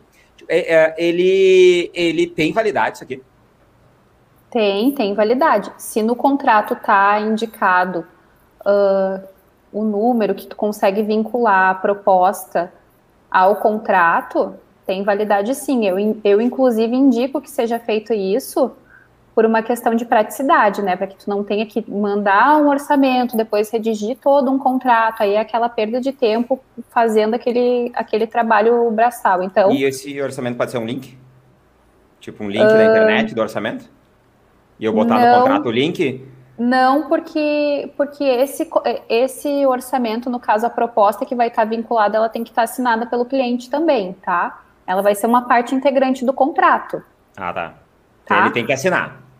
Tem que assinar. Pode estar uh, uh, indicado, assim, se, é porque, como é o caso que vai ser feito uma proposta para cada cliente, vai ser diferente, uh, é complicado tu colocar um link lá e deixar vinculado dentro do contrato, né? Sim, porque então... tu pode mudar o link qualquer hora, muda o arquivo lá. O cara, ah, porque li, o valor era mil reais. Daí eu vou lá, mudo o link, mudo, su, troco o arquivo do link lá e digo que agora é dois mil. Não, estava lá dois mil no link. Exatamente, disso, exatamente. O ideal é que seja feito, é que seja feito um orçamento com uma numeração vinculada àquele orçamento que tu consiga vincular uma coisa a outra e transformar em um contrato só. Tá, mas daí já vem a calhar outra, outro negócio que eu tava pensando, que é o seguinte, ó. Que é aqueles contratos digital agora, sabe? Não é aquela assinatura eletrônica da nota, mas aquele contrato que tu recebe e aí tu vai lá no programinha lá e assina, dá, faz a assinatura com mouse, assim e tal, só dá um ok ali. Tipo, com cliente, tipo assim, com aceite digital ali. E esses contratos, eles têm validade jurídica? Sim, tem validade jurídica, sim. Ah, legal. Tem validade então, olha... porque, porque a gente consegue a gente consegue identificar pelo pelo IP que foi acessado pelo e-mail da pessoa, né? Ah, legal. Então, assim, olha só, pensando na operação, galera, da, da, das empresas aí, tá? Olha o que, que tu pode fazer, tá? Os softwares, não sei os outros softwares. O software da Hold, por exemplo, a gente gera a proposta em PDF, tá? pode deixar um modelinho de contrato pré-estabelecido, já com as características bem desenvolvidas pelo, pela tua pessoa do jurídico, do advogado e tal, tá? Tu bota lá um espacinho para o número da proposta, tu gera no teu sistema com toda a descrição, tudo certinho que tu quer, salva em PDF. Esse contrato tu só altera, bota o númerozinho ali, sobe tudo para essa plataforma, manda tudo por ali, o cara já assina e já fica tudo na internet, entendeu? Não precisa escanear, imprimir, levar para o cara, já tá tudo ali, entendeu? A própria. É a Acrobat, eu acho que é, né? Da, que, a da Adobe, ela tem um negocinho para assinar agora digital, entendeu? Eu quanto uso. que é? Tu usa, quanto que é? O negócio é muito barato, né? Tipo, sei lá, 50 reais por mês, alguma coisa assim, né? Não sei quanto é que é. Eu uso e é muito bom. Inclusive, as, as, minhas procurações aqui do escritório, agora com a pandemia, que a gente tem que fazer o atendimento todo online, é maravilhoso. É, é, e tem, tem validade jurídica. É, então não tem motivo nenhum para a galera não fazer, entendeu? Eu acho que vale super a pena e dá uma, dá uma, uma segurança bem interessante. Bem interessante. Tio, o que, que o Vagalume está tá falando aqui, Charline? A carta de equipe eu não faço nem ideia do que, ele está falando, tá? O Grupo Vagalume aqui, que é o meu querido amigo irmão, meu Bruno da Vagalume. Charlene, a carta de equívoco, juridicamente falando, ela é válida? Cara, eu não faço ideia o que é carta de equívoco. Carta de equívoco. Essa aí pegou. Eu não ouvi falar, não. Vou falar com o oráculo aqui, ó. Carta de equívoco. O que é? Ô, ô, ô, Bruno. Nosso amigo Google. Brunão não pegou pesado. Ah, nem o Brunão. Google não achou aqui, velho. nem o Google não achou. Ô, ô, Vagalume, fala pra nós aí o que, que é isso. E daí a gente já volta. Vamos de novo. A Alessandra falou aqui. Doutora Charlene, vamos trazer. Doutora Charlene, sobre multas de trânsito para funcionários. Geralmente eles são registrados como instaladores. Olha isso. Oh, é não boa, motoristas. Posso transferir a responsabilidade mesmo assim? Que pergunta ninja samurai, Alessandra. Boa. Olha, eu acho que aí tem uma questão uma questão mais profunda ainda. É. Se o funcionário foi contratado como instalador, o que, que ele estava fazendo dirigindo o veículo? Ah, tá, mas isso aí é uma coisa que eu não sei, tá? É, tipo assim, é, por exemplo, é eu contratei de quase toda empresa, né? Quase toda empresa, né? Não vai ter um motorista da empresa é. normalmente, tá? Tá, tu tá querendo me dizer que, por exemplo, se a Hold eu tivesse o pessoal da, dos treinamentos lá da implantação, tá? Tipo, a função dela é, é treinadora de software, tá? E ela tem que visitar um cliente na cidade vizinha, ela não pode dirigir? Depende, ela, ela é aí, ela é vendedora e, no, e, e, e treinadora, e, e, isso acaba, né? Aí tu tem que ver se há uma compensação por isso também, né? Ah, entendi. É, então, assim, pelo que eu entendo, é uma questão que, tipo assim, ele pode, mas ele vai ter que ter daqui a pouco um adicional de salário, alguma coisa assim, por ele exercer mais uma função que é de motorista, entendeu? Isso, Ô, galera, tem que ver. Deixa eu falar uma coisa, mas essa CLT é pra ferrar com nós empresários, né, gente? Meu Deus do céu, olha. Os caras acham que é fácil ser empresário, né, gente? Meu Nossa, Deus não. do céu. Olha só, agora o Vagalume respondeu aqui, ó. Exemplo, um funcionário, um funcionário errou uma peça ou trabalho, a gente faz uma carta de equívoco registrando que o funcionário está ciente do erro essa carta de equívoco é tipo uma declaração do funcionário que ele sabe que ele fez meleca, entendeu? E aí, deixa eu ver a dúvida e dele. Ele quer cobrar daí. É isso, né? Ah, ele daí ele quer, fala assim, ele essa carta tem validade jurídica? Olha, eu vou ser bem sincera para vocês, eu nunca tinha ouvido falar ah, sobre isso, sobre essa é. tal de carta de equívoco, tá? Mas o que, que eu penso, não vou dizer que o meu entendimento é 100% correto, tá?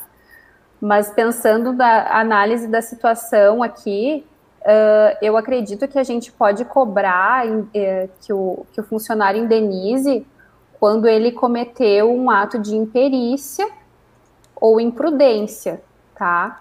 Quando ele comete um erro no trabalho dele, digamos que uma, uma questão de, de produção, e que não houve imprudência nem imperícia, que foi um acaso, foi um erro que pode acontecer com qualquer um, eu acredito que não possa ser cobrado, tá? Posso estar falando uma bobagem aqui, mas pelo menos é o meu entendimento. É, tá. E é outra que... coisa, o Matheus falou assim: podemos descontar erros dos funcionários, que é o que a gente já discutiu, e quando não se identifica quem foi e ninguém assume, pode descontar de todos do setor? Mesma coisa que eu falei agora. Uh, acredito que não, tá?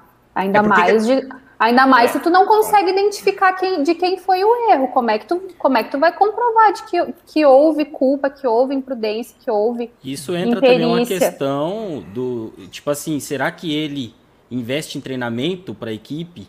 Ou a equipe é, é despreparada? O entendimento, não, né? o entendimento que se tinha até um tempo atrás, até antes da reforma trabalhista, é, pelo menos é o que eu, o que eu tinha de, de conhecimento, é que não era uh, possível, não era uh, legal fazer a cobrança de, de, de todo dano causado pelo funcionário, né? É, assim como hoje existem as, uh, os, um, os termos de advertência, né? Então, das advertências para o funcionário, se ele não está apto a fazer o trabalho, tu retira ele da empresa e contrata um que esteja apto. É esse o entendimento que a gente tem. Mas a gente sabe que na prática isso não funciona muito bem, ainda mais em é. empresa pequena, né? Mas é. é, uma, é uma faca de dois gumes, né? É, é eu, complicado. Eu, eu, eu penso assim que a, a, gente não pode confundir essa situação de quando o funcionário traz um, um prejuízo para a empresa no, ali no desempenho da função dele, quando ele errou na hora de confeccionar algum produto, alguma coisa, com a questão que a gente levantou antes ali da questão do trânsito, do funcionário sem o uso do cinto de segurança. Sim. Isso ele está ele tá, ele tá, ele tá uh, transgredindo uma legislação de trânsito. É uhum. diferente, ele está ele tá burlando uma norma. Mesma coisa quando comete um excesso de velocidade, ele não está respeitando uma regra de trânsito. Sim. Agora, quando ele comete um erro, aí é uma questão diferente. Então é, é mais quando ele não segue o protocolo. Né? É, tipo tem um isso. protocolo. É. Ele é, não imagina o protocolo. Resumindo, o que, que eu imagino é o seguinte, tá? A situação é a seguinte: o cara foi imprudente. Tipo assim, sei lá, o cara pegou um negócio, destruiu com uma máquina, chutando o negócio, atirou no chão e quebrou. Isso ele não pode fazer, entendeu? Tá escrito Isso, no manual do equipamento que ele não pode atirar no chão que quebra, entendeu? Agora, o cara tava operando, não sei o que, cara, teve uma quebra de uma chapa, ele acabou cortando a chapa. Ô, Tsuji, ele foi lá e usinou errado a, a chapa. Entendeu? Normal. Ele perdeu a chapa. Ele usinou, a medida ele botou um pouquinho pro lado, ela ali usinou errado. Esse eu não posso descontar, entendeu? Porque não é, foi. Não. Foi uma questão. Não, é, não foi uma questão que ele, ele transcreveu alguma coisa, transcendeu. não foi com maldade, né? Foi é. uma coisa. É, sem querer, ué. Acontece, todo mundo erra, ué. Se for e tem um assim, detalhe, ninguém, ninguém acho... pode errar. E tem um detalhe, talvez, ali, que é a questão da do, do, do erro ser, uh, dos problemas, enfim, dos erros serem recorrentes, né? Uma coisa é eventual o cara, um, uma determinada pessoa cometer um erro, mas outra coisa é quando isso começar a se tornar rotina, né? É. Ele vai ó, Kleber, cometer olha aqui, problemas. Ó, né? Tu que é o mestre da impressão aí, manja horrores. Ó, o Matheus, Mateus, muito bom tuas, muito boa tuas colocações, dá pra ver que tu tá meio pé da vida com os caras aí, tá? Não sei. Mateus é, o tá meio mal, Tá louco pra descontar tá dos caras, velho. Matheus é, tá bravo já. Tá bravo. Ele tá falando aqui. Um, um, um exemplo, o cara sabe que não pode dobrar a lona se não mancha. Aí ele vai e embala dobrado. E a lona mancha, não podemos descontar como fazer. Deixa eu, eu falar penso... uma coisa, sabe que eu, eu, eu, ô Matheus, deixa eu te falar uma coisa. Coisa de empreendedor para empreendedor, tá? Manda o cara para aquele lugar, entendeu? Demite o cara, velho. O cara, o cara é ratão, entendeu? O que tu quer com esse cara, velho? Tipo assim, aconteceu uma vez dele dobrar, aconteceu a segunda. Ô, louco, tipo, meu, te liga, velho. Já te Manda falei embora. que não é pra te dobrar. O cara foi lá na terceira vez, manda o cara embora, velho. É que assim, eu vejo. depois, a, desculpa interromper, depois a Charlene uh, faz o, a análise dela. Eu acho que nesse quesito ali, de repente, acontece muito em empresa pequena quando tem alguns funcionários que desempenham muitas vezes as mesmas funções. E às vezes falta um pouco de, de diálogo, de treinamento, pode acontecer. De repente, nesse caso, o cara fez duas, três vezes a mesma coisa por relaxamento ou por pressa, por preguiça, não, não, não sei a situação, né? Mas uh, isso é bem complicado porque acontece todo dia, né? É. E eu acho que é. cabe o empreendedor também verificar. Aconteceu com esse colaborador, dispensou ele, aconteceu com outro colaborador Aí é falta Tem de alguma coisa aí. É, a pergunta é, maior não é nem a questão jurídica, né? nesse caso também, tá? A questão é tipo, tu quer esse cara no teu time? Dentro da tua empresa? É isso aí. É isso, é. é, é nesse assunto que eu ia entrar agora, né? Eu penso que a partir do momento que o funcionário recebeu o treinamento, que ele estava ciente que ele deveria trabalhar determinado material, e ele não cumpriu com o protocolo, e que isso está documentado, que ele, que ele recebeu essa informação e tem como provar, eu acredito que pode sim ser cobrado. Agora, uh, tu vai querer deixar na mão de um juiz trabalhista que decida se foi legítima a cobrança ou não, ou tu prefere simplesmente dar uma advertência uma vez, duas vezes e depois demitir o funcionário e evitar maiores problemas, né? Aí é uma questão mais de tu, de tu pensar e refletir dessa forma do que necessariamente né? saber saber se realmente isso é válido ou não, né? É, o Matheus dele fala que na realidade justamente a questão de não é nem o foco de ser descontado, mas é a questão de inibir o cara de fazer isso. Ô, ô Matheus, deixa eu te falar uma coisa. O cara, quando ele tá bem engajado com o, com o time, com a empresa, meu, ele mesmo se oferece para descontar às vezes, entendeu? Tipo, não é. Eu, eu acho que existe uma questão muito mais psicológica que tem que ser trabalhada. E que tá falando um cara, meu, eu tô chegando a quase 40 funcionários na road, tá? Então, assim, Cara, e são pessoas que, que cara, elas, elas são pessoas que, a maior, muitos deles são, têm ensino superior e tal, então, assim, eu digo, meu, os caras também fazem coisas que às vezes não é para fazer, entendeu? Mas existe um trabalho que tu pode fazer com o teu colaborador muito mais de conscientização do que efetivamente descontar. Cara, eu nunca. Eu vou contar um segredo para todos vocês, nem falei aqui, tá? Na minha empresa de engenharia, uh, os funcionários, eu não descontava as multas de trânsito deles, entendeu? Eu não descontava porque eu, tipo assim, cara, vamos falar uma coisa aqui. Qual de nós aqui que já tomou multa por uma desgraça num pardalzinho, o cara passou a 87 por hora e era 80, naquele, ou melhor, o cara pagou, passou a 67, a via inteira era 80, daí tinha aquele trechinho que era 60 e o cara tava escondido lá, entendeu? Daí tu olha assim, cara, o cara foi sacana? Não, meu, é sacana essa, essa indústria da multa, entendeu? Verdade. Então, assim, eu digo assim, nesses casos eu olho assim, cara, eu já tomei multa, isso que eu, eu, eu me acho extremamente... Dias, dessa forma.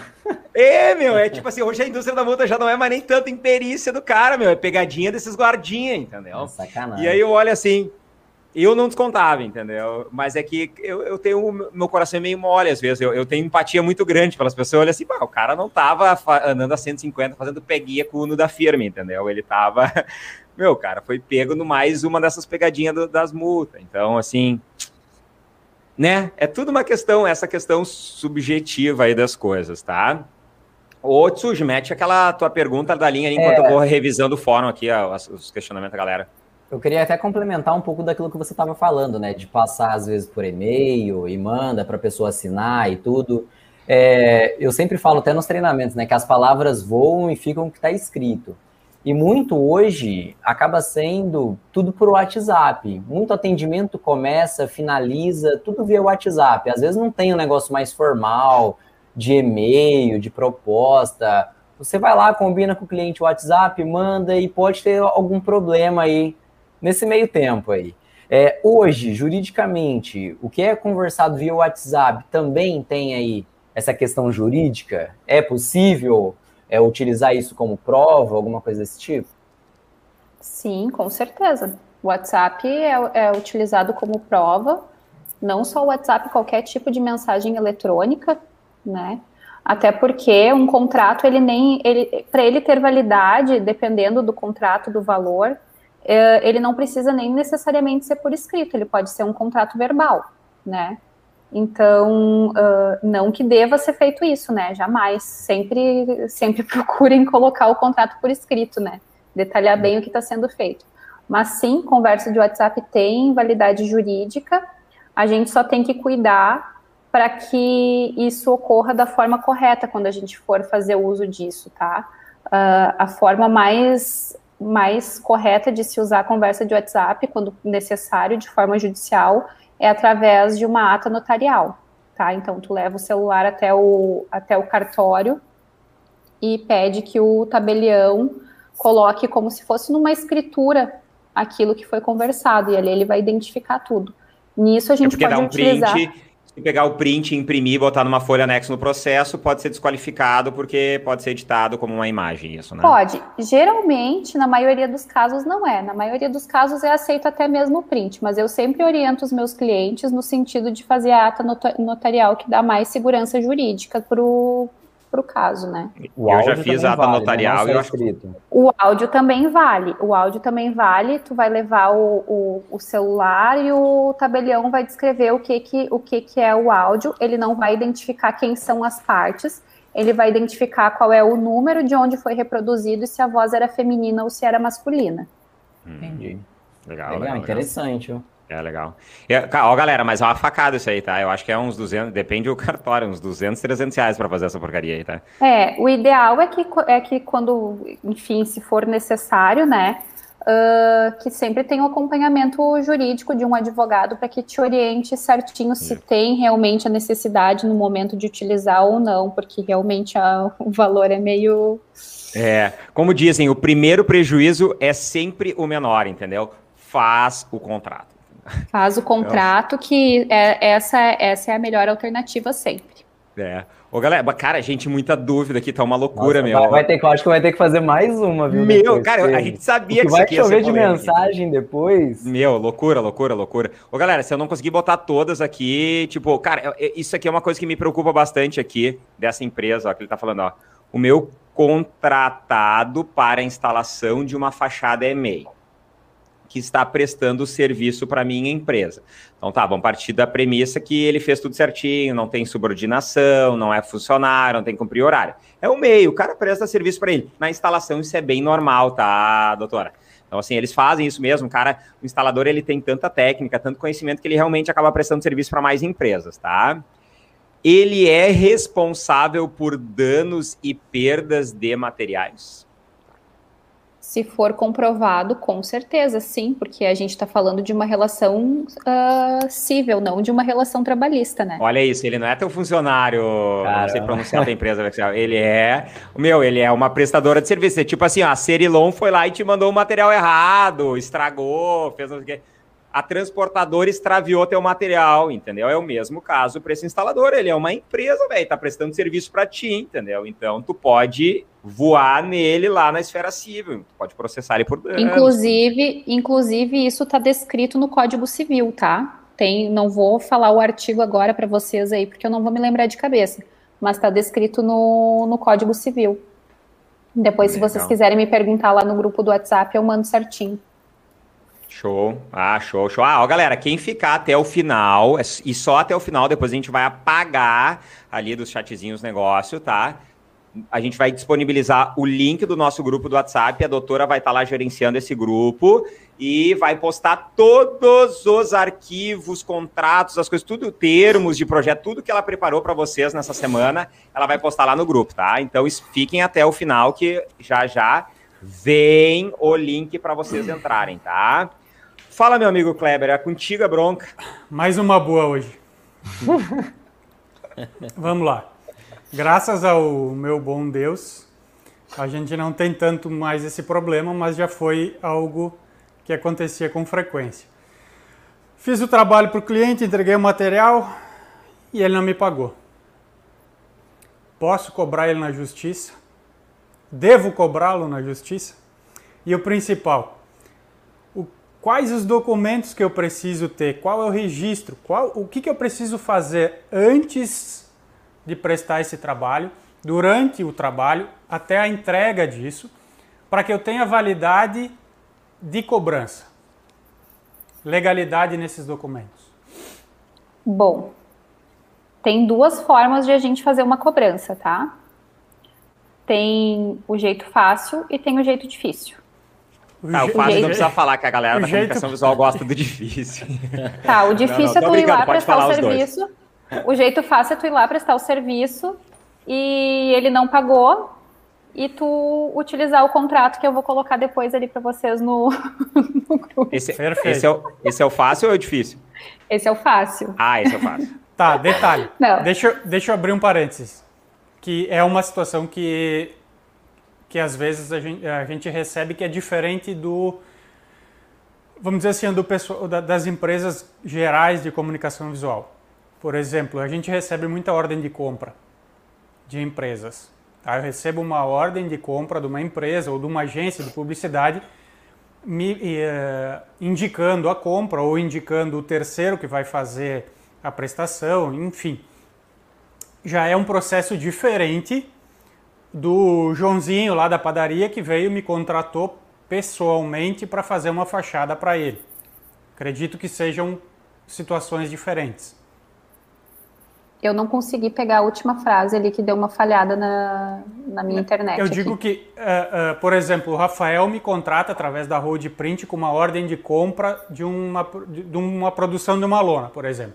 Uhum. E o Flávio que tem lá uma padaria. Não sei porquê, mas acho que o Fábio tem cara de, de, Ele- de- ele tá- de quem tem padaria. É, uma, uma mercearia.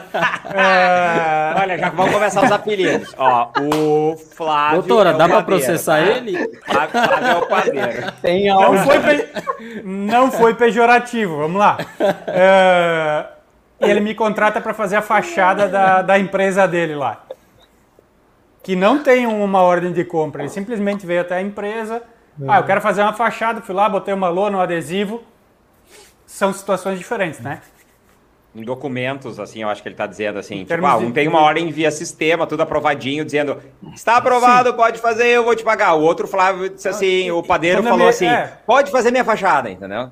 Inclusive, quando eu me refiro à ordem de compra, que ela vem Nos dois casos, nos dois casos, vai ser do jeito difícil, Entendi. Não muda nada. Não muda nada. Porque nos dois casos tu não tem um contrato para executar. É, ô, galera, deixa eu falar Tá. uma coisa pra vocês, deixa eu entender, ó, o negócio eu como empresário, tá? Eu sou, eu sou meio psicopata dos estudos, eu sou casado com uma advogada, então assim, cara, eu vivo isso o tempo inteiro, entendeu? O que que acontece? Tá? Quais que são as fases do processo? Tu tem que, primeiro, tu tem que provar que o cara te deve. É um processo. Daí tu provou e o juiz, e em última instância, ele disse assim: É, Kleber, o cara te deve realmente, beleza? Aí tu faz outro processo, dizendo assim: me pague. Aí tu faz o processo de execução pro cara te pagar, beleza? Quando tu monta um contratinho com testemunha, né, seguindo todos os princípios, tu tem todas as coisas, assinou às vezes em cartório, né, nem sei se precisa em cartório ainda, mas fez todo o contratinho bonitinho, tu pula a etapa de tu provar que o cara tá te devendo, entendeu? Então, que é o que leva mais tempo, cinco anos, seis anos, sete anos, até tu provar, porque todas as instâncias. Aí tu só entra com a execução direta. Por isso que muitas empresas, elas optam por pegar o cheque, o cheque ficou tão famoso, porque o cheque, tu não precisa provar que o cara te deve, tu já entra executando na justiça o cheque, entendeu? Porque o cheque já é a comprovação, ele te disse, estou pagando isso, e o cara acabou dando sem fundo, entendeu? Então essa é a forma fácil, entendeu? É, o cheque é um pouquinho diferente da situação do contrato, mas é mais ou menos isso, tá? A gente, ah, quando a gente não tem um título executivo, como se chama, a gente precisa primeiro passar por um processo de conhecimento, que é o processo em que o juiz vai determinar se realmente o cliente te deve ou não, tá? Então, quando a gente não faz um contrato, a gente está sujeito a isso. A gente primeiro precisa provar que o cliente deve, tem que passar por esse processo. Depois que tem a sentença, a sentença vai se tornar o título executivo. E aí a gente vai poder en- entrar com o processo de execução, não, porque hoje já é no mesmo processo. Mas aí a gente vai poder executar aquela sentença. Quando a gente faz um contrato respeitando todas as formalidades previstas no Código, no Código Civil, a gente torna aquele contrato um título executivo. Então a gente não tem mais essa necessidade de provar que o cliente deve. Ele já já tá já tá a dívida ali.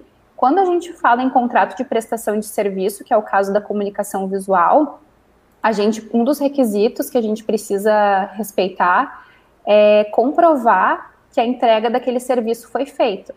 Então, o ideal é que sempre depois que, que é entregue o serviço, que está tudo certinho, que vocês emitam um, um aceite para o cliente em que ele assine dizendo que ele recebeu o serviço, que estava tudo conforme, e aí, junto o contrato, respeitando os requisitos, que depois eu vou mandar para vocês ali o contrato completinho, como é que tem que ser, e aquele aceite do cliente dizendo que estava tudo conforme, vocês têm um título executivo e pode executar direto aque, aquele contrato.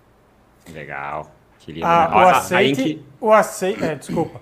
Anota, não sei se era isso que tu ia falar. é, eu ia pedir. É, é, É que, é, é, seria- eu sempre gosto de botar a pergunta. Ela, a Inclus botou assim: nota assinada não prova nada.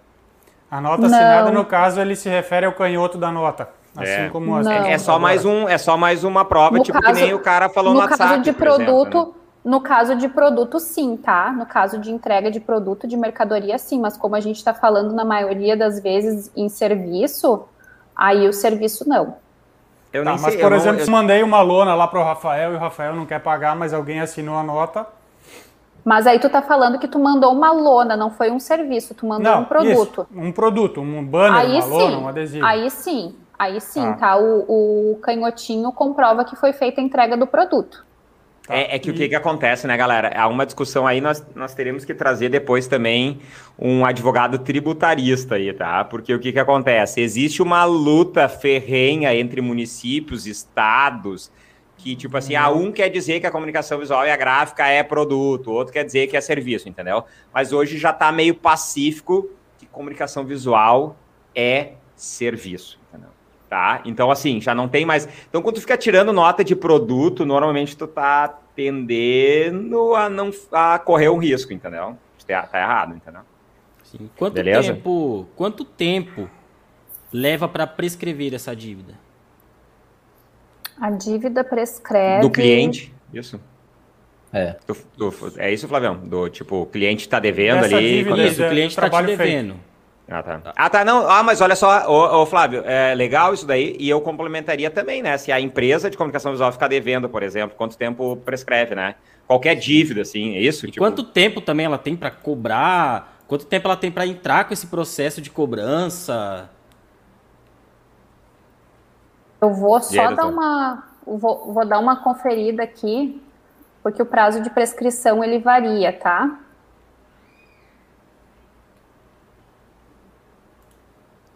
E travou? Não, tá aí. Tô aqui. Ó, tem um monte. Tem um, acho que quando tu achar, tu me fala aí. Ó, tá. o Bruno tá falando aqui Eu vou falar o prazo geral, tá? O prazo geral de prescri prescrição de cobrança é de cinco anos, tá? Beleza. Que é o padrão, tá, mas é né? cinco, mas é cinco anos, tipo assim. O cara me. Eu, eu prestei o serviço hoje, é cinco anos da prestação do serviço. Do ou... vencimento. Do, vencimento. vencimento tá? Do vencimento.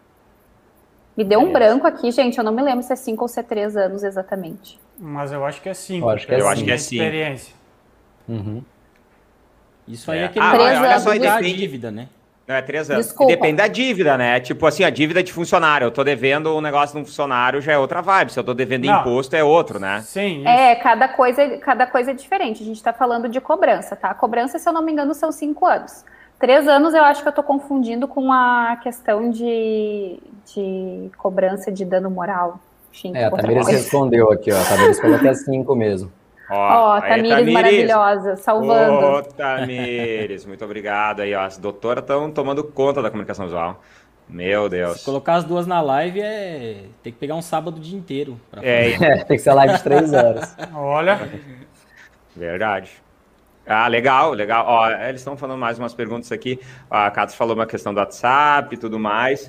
Bom, galera, mais dúvidas? Deixa eu ver aqui, senão nós vamos finalizar uma hora e meia de live. Essa aí tá derretendo, de bombando essa live. Retenção não baixa, galera. Ali, ó, não sai. Isso, só vou vendo a pergunta, Cato. Se, se esse contrato foi apenas a conversa, o devedor confirma a dívida, tem validade, Catros? Eu vou responder essa pela doutora, tá? Mano, esse aqui tu vai ter que instruir, entendeu? Tu vai ter que fazer ata notarial no cartório, vai ter que ir lá, ou contratar um advogado, ou ir nas pequenas causas, vai ter que instruir, vai ter que provar que realmente o juiz vai olhar, é, segundo aqui, ó, o que o tabelião falou, realmente o cara tá te devendo. E, ah, olha só, tu realmente executou, não sei o quê. Aí depois tu vai ter o direito do título executivo e aí tu vai cobrar o cara, tá? Que é diferente é. De, uma, de uma confissão de dívida, né? Diferente de uma confissão de dívida. Que acontece hum. em muitos casos, uh, uh, já aconteceu pelo menos já conosco, de, do cliente, inclusive, propor a confissão de dívida para pagamento futuro, né? A confissão Mas, tipo... de dívida é, funciona como se fosse o contratinho que eu falei ali, uhum. preenchidos é os requisitos, vai, uhum. vai, funcionar, vai funcionar como título executivo. Sim, como antigamente a nota promissória. Isso aí, a Sim, nota não. promissória funciona muito bem até se, hoje. Que hoje funciona, não, mas funciona, ela foi ela meio que... diferente. É, ela só é diferente, ela meio ela é que saiu de, de, de, de, cena, assim, né? Não tem, tem tanta frequência, mas antigamente, e provavelmente o Rafael, quando casou, entregou uma nota promissória para o sogro, para a sogra lá, né? Para a sogra, porque a sogra é mais forte, italiana lá, danada. Ó, é, de, é, na realidade, foi um contrato de vida, na realidade, não uma nota promissória. Tipo assim, ou, ou, ou fica até o final da vida ou morre, entendeu? Tipo, é mais isso. Entregou. Uh, é, e, tá, e se essa confissão de dívida for no WhatsApp? Daí vai ter que instruir não vai poder. Vai instruir, né? Beleza. Confissão de dívida é documento formal. Sim, é, já, já passou a questão do, do, provar que foi entregue ou produzido, né? Já está dizendo, não, realmente foi, é só executar. Tá, Isso deixa eu postar, aí. galera. Vou postar aqui o grupo do WhatsApp. Vamos lá, copiar, beleza. Tá aí, ó. Uh, antes de qualquer coisa, eu só queria, queria salientar uma, uma coisa aqui para quem está acompanhando e para quem vai ter acesso a esses contratos que eu vou uh, disponibilizar ali no grupo do WhatsApp, tá? Eu quero salientar a importância de ter um acompanhamento de um profissional diante de qualquer questão jurídica, tá? Eu vou disponibilizar o material para vocês, mas isso não inibe vocês da necessidade de ter um profissional do direito acompanhando vocês na hora de elaborar pelo menos o primeiro contrato. Principalmente porque vocês trabalham com produtos e com questões personalizadas de cada caso né? Tem gente que trabalha com um tipo de, de projeto que tem muito mais responsabilidade, outros mes, menos. Até a gente acabou entrando nesse assunto aqui. Então, assim, é muito importante que tenha a orientação de um profissional na hora de elaborar esses contratos, tá? Tentem conseguir orientação, pelo menos para fazer um de cada produto, para orientar nesse sentido, porque nem sempre o modelo que vai ser aplicado para uma pessoa vai ser aplicado para outra, para uma empresa vai ser aplicado para outra. Eu montei esses modelos com base nas informações que eu recebi de pessoas que trabalham na comunicação visual, mas cada um tinha uma informação diferente para vocês terem uma ideia.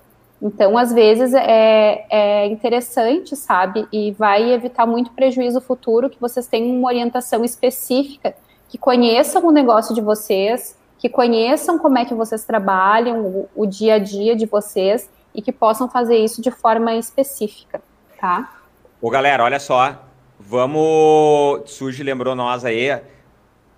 Tirem print, foto da tela, compartilhem e marquem a gente. Quanto mais pessoas souberem sobre o printcast, sobre os temas relevantes, totalmente gratuitos. A gente não vende nada para a galera aqui, é só troca de conhecimento realmente. Então, tirem uma fotinho, põe nos stories, marca a gente que a gente vai compartilhar vocês. Por quê? Porque a marca de vocês vai estar tá aparecendo para uma galera também, entendeu? Então, vai assim, mesmo. É, vai mesmo que a gente está compartilhando todo mundo que bota, a gente bota lá 20 stories marcando todo mundo sempre, entendeu? Então, assim, ó, dá o print, faz, arruma o cabelo, arruma o cabelo, vamos fazer. Ô, Flávio, olha pra cá, câmera aqui, ó, a doutora vai se arrumar. Aí, ó, tira a fotinho, marca a gente, beleza? Tá? Porque aí a gente vai compartilhar com vocês, cada um, um ajuda o outro e é assim que a roda gira. Minha gente, muito obrigado pela presença de vocês, mas em primeiríssimo lugar, doutora, obrigado pela disponibilidade. Tá? Eu que agradeço o convite, imagina. Por esse interesse em ajudar o pessoal né? Algo que eu acho que nada melhor na nossa vida de empreendedores, né? Do que a cooperação, entendeu? Eu acho que isso daqui, meu, só tem a crescer, a ganhar, todo mundo ganha, entendeu? Então, assim, muito obrigado por tu te disponibilizar um tema tão técnico, né, gente, tão subjetivo, né? É muito subjetivo, né, galera? Que, tipo assim, cara, às vezes numa situação funciona, tu tem que levar em consideração a mentalidade do juiz, então, assim, é um monte de coisa. Então, assim, que gratificante. Eu não lembro de ter visto até hoje uma live de temas jurídicos na comunicação visual. Então, assim, talvez a gente tenha sido a mesa do Printcast pioneira, né, galera, em trazer isso para vocês. Então, assim, comentem para nós nos grupos aí. Pode falar nos grupos do Tissuge, do Flávio, nos meus grupos, grupos da Hold, comentário dos vídeos temas para a gente trazer. Se vocês não trouxer, a gente já tem uma fila de, sei lá, 100 temas diferentes para trazer para a galera. E semana que vem, durante a semana, agora a gente já vai avisar o que, que vai ser o tema. A gente está preferindo e dando, dando prioridade para as maiores demandas urgentes de vocês, tá? O jurídico foi muito urgente. Se ninguém trouxer nada, semana que vem a gente já vai trazer o próximo da fila lá que está por vir. E se, e tiver, contando... e se tiver muito, muita dúvida ainda do, do, jurídico, né? A gente pode fazer um outro ainda para trazer duas advogadas ao mesmo Exatamente, tempo. Exatamente, eu tô ansioso. Assunto não falta.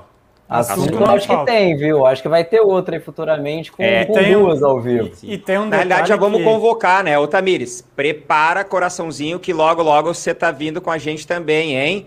Tá? Prepara, já vai montando aí que você tá na linha de frente, convocada. A seleção da mesa do Printcast fez a convocação oficial para você, beleza? Show. Então tá. E, eu, e, cara, a gente conta muito com a colaboração de vocês para divulgar os próximos printcasts, né? Pra gente, cara, igual o assunto que a gente trouxe hoje, meu, eu queria ter muito, é, ter tido esse acesso a essa atrás, informação né? há cinco anos atrás. É isso que eu ia falar antes. Então, e economizar meu, dinheiro. Compartilha. Toda terça-feira a gente vai estar tá aqui se empenhando, um convidado novo, trazendo assunto que não é só para sua empresa, é para o mercado de comunicação visual. Não é só sobre a minha empresa, a minha melhoria. É o mercado. A gente vai, entendeu? Potencializar o mercado. Então, muito importante que vocês colaborem, divulguem, manda para os amigos e façam Compartilhem nas redes sociais, né? Isso aí. Isso. É isso aí. E em breve vai ter muitas novidades, né, mesa? É uma mesa de peso aí. A gente está preparando várias coisas, várias novidades. O, o Printcast está tá, tá criando vida própria, né? Logo, logo a gente já vai anunciar para a galera aí a sua independência, né? É um projeto que veio para ficar e podem acreditar, esse vai ser, sem dúvida, dentro de pouquíssimo tempo, o maior evento de conhecimento em eventos ao vivo da comunicação visual. Não tenho dúvida disso. A gente vai fazer e planejar, estamos planejando algo grandioso, muito mais grandioso do que está. Obrigado pela paciência, pela audiência e nos vemos, galera, semana que vem, terça-feira, sempre às 20 horas. Um abraço, mesa, um abraço, Valeu, audiência, galera. um abraço, doutora. Tchau, tchau e até semana que vem. Até mais, um abraço.